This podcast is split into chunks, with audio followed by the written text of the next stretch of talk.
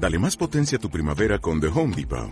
Obtén una potencia similar a la de la gasolina para podar, recortar y soplar con el sistema OnePlus de 18 voltios de Ryobi desde solo 89 dólares. Potencia para podar un tercio de un acre con una carga. Potencia para recortar el césped que dura hasta dos horas. Y fuerza de soplado de 110 millas por hora. Todo con una batería intercambiable. Llévate el sistema inalámbrico OnePlus de 18 voltios de Ryobi. Solo en The Home Depot. Haces más. Logras más. ¿De qué se ríen estos idiotas? Una crónica por Carlos Arias.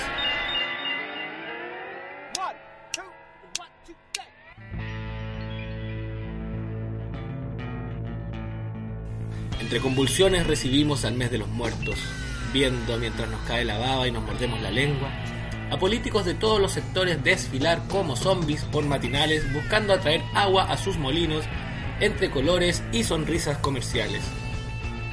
Con los ojos en blanco nos cae espuma por el cuello cada vez que se oye en la cajita la idea de un nuevo pacto social que repetida como mantra entre menciones de Colgate y Homo busca blanquear sin éxito la sangre que emana de las piletas de la moneda.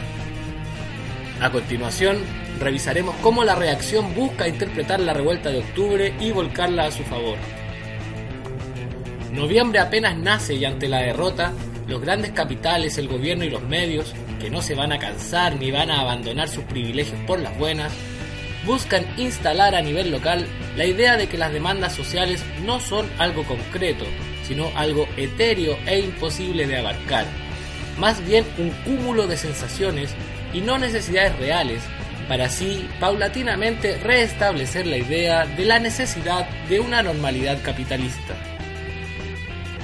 Además, estos intelectos de origen bien conocido buscan señalar que la crisis es producto de la acción u omisión de todos los sectores sociales, por lo que para ellos la solución está en la unidad nacional nacionalista. Como si las izquierdas tuvieran bancos que endeudan de por vida a los estudiantes, administraran AFPs que proveen pensiones de hambre a nuestros abuelos o fueran responsables de la privatización del agua. Así, en torno a esta aparente unidad nacional, aparece una teletonización del discurso del mal gobierno, que juntó todos los abrazos de madrastra que no pudo entregar en la suspendida Teletón de este año, dando un giro de empatía a sus vocerías. Sería interesante ver a estos funcionarios de sonrisa falsa promover una Teletón para apoyar a los más de 160 nuevos discapacitados visuales, parcialmente ciegos a causa de los perdigones disparados por carabineros para disuadir a los manifestantes. Y ya que estamos con el tema de la teletonización del discurso, es importante señalar que en cualquier país serio los recursos que requiere el Instituto Teletón correrían por cuenta del Estado y no de una denigrante campaña. Tan notoria es la maquinaria de humo, candilejas y reflectores que la luz llegó incluso hasta el minúsculo rincón de la cárcel de alta seguridad, desde donde Mauricio Hernández Norambuena, el comandante Ramiro, tiene la claridad para describir este ánimo teletonesco que habita súbitamente a nuestra clase dirigente. Veo el desconcierto y el temor de las élites ante este nuevo escenario. Un día desbordan humildad, otro empatía, y a diario consultan a sus intelectuales orgánicos para que descifren el panorama, pero todo en vano hasta hoy, solo palos de ciego. Una vez más la realidad continúa teniendo más imaginación que los hombres. En los últimos días se ha instalado el discurso del empate por parte de un sector de la clase política. Todos somos responsables, no hay izquierda ni derecha. Todos queremos lo mismo, democracia, igualdad, etc. El discurso de los violentistas, vándalos y delincuentes dio paso al discurso de la legítima manifestación pacífica. Este travestismo retórico intenta salvar algo de credibilidad, pero todos sabemos muy bien qué sectores políticos han sido y son más afines y defensores a ultranza del actual modelo neoliberal, modelo que reproduce la desigualdad y que está protegido por la Constitución para impedir su cambio. Saliendo de las mazmorras, entre sonrisas blancas y ropa limpia aparecen las ofertas de créditos y de trabajos, la presión del día a día y la incertidumbre en el hacinamiento de la locomoción pública. Es tan justo lo pedido y es tan poco, ¿Tendremos que perder las esperanzas? Para responder a esta pregunta, quisimos abrir el lente hacia una perspectiva económica. Dijimos que los poderosos no abandonarían sus privilegios, suena obvio, pero veamos cómo desarrollan esta misión normalizadora cada día en sus periódicos, radios, canales de televisión y redes sociales. Desde el comienzo del estallido, la prensa de mercados y su mandante, la clase económica chilena, ha pasado por diversas etapas, desde la negación a la autoflagelancia para luego transitar de la ira a la resiliencia. Y es que el proceso de retención del poder por parte de los ricos comienza con la negación por parte del director del Instituto Nacional de Derechos Humanos, Sergio Mico, del carácter de sistemático de la represión ejercida por carabineros y efectivos militares, sin embargo, las casi 200 querellas presentadas por el mismo INDH en los últimos 10 días contradicen en los hechos a Sergio Mico, quien parece estar profundamente comprometido con el gobierno y el statu quo. Desde luego, las palabras de Mico no son casuales, ni mucho menos inocentes, pues forman parte del aparataje mediático que pretende instalar paulatinamente la idea de que en verdad las cosas no se han hecho tan mal y que si ha habido excesos, estos serán evaluados caso a caso. Excesos es la palabra que ocupaba la derecha para describir con indulgencia la conducta de la DINA y la CNI antes de que éstas fueran judicializadas. Que se califique a la represión policial y militar de excesos es una ofensa para la dignidad del pueblo de Chile y también para carabineros de Chile y su ejército, entidades que se suponen profesionales, apolíticas y no deliberantes. Que se califique la represión policial y militar de excesos supone aceptar las violaciones a los derechos humanos como política de Estado tendiente a la normalización. A través de esta llamada normalización social, con el retorno a clases, trabajos y consumos, la clase dominante parece decirnos, la normalidad soy yo. Mal que mal, el poderoso está siempre en la mejor posición para seguir siéndolo. Distintas vocerías aparecen para completar la puesta en escena.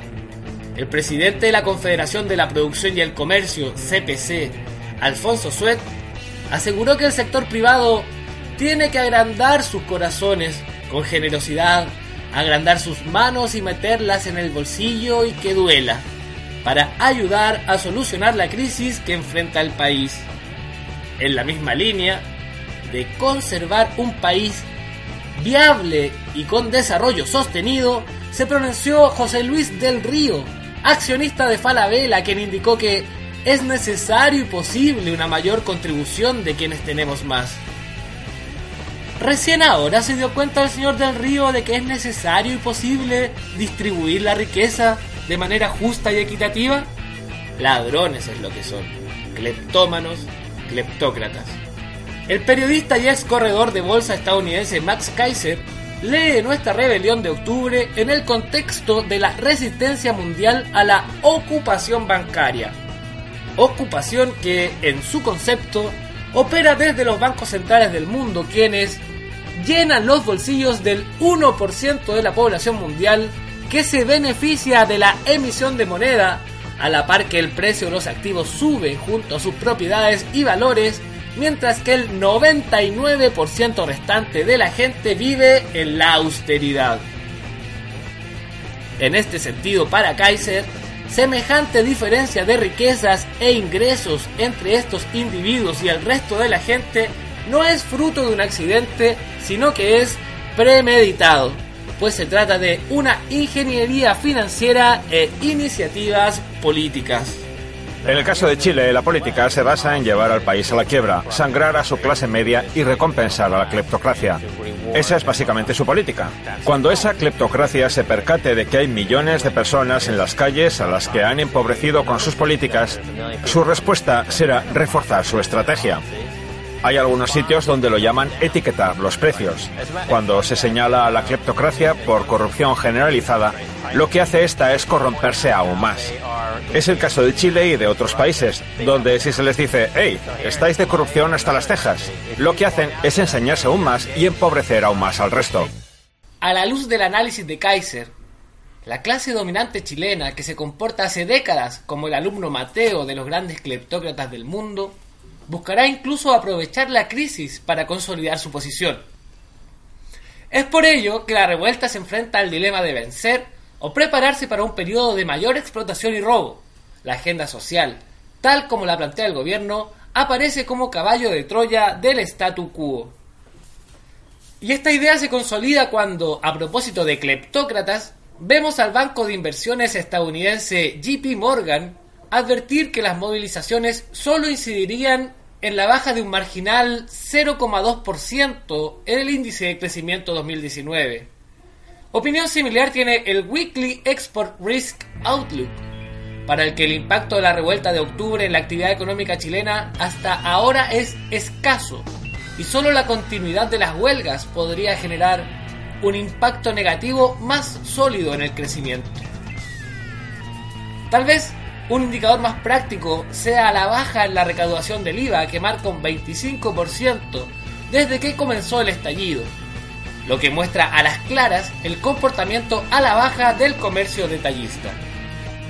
Considerando todos estos elementos, el nuevo ministro de Hacienda Ignacio Briones indicó que la revuelta de octubre llevará el índice de crecimiento del mes a cero, proyectando un 2,2 al cerrar el año.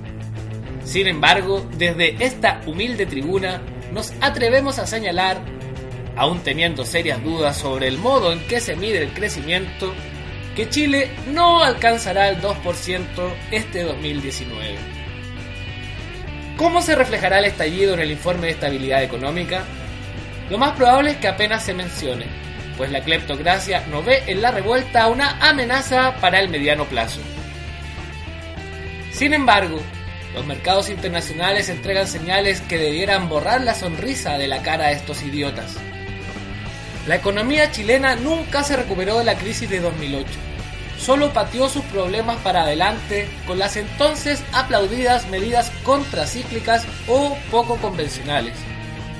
Nombres sofisticados para simples cuchufletas económicas, como la famosa y aplaudida depreciación acelerada, que permite evadir los impuestos patrimoniales o la controvertida emisión inorgánica de moneda, que en verdad debería llamarse impresión a lo loco de dinero, con el objetivo de permitir a los banqueros recomprar sus deudas y seguir jugando golf.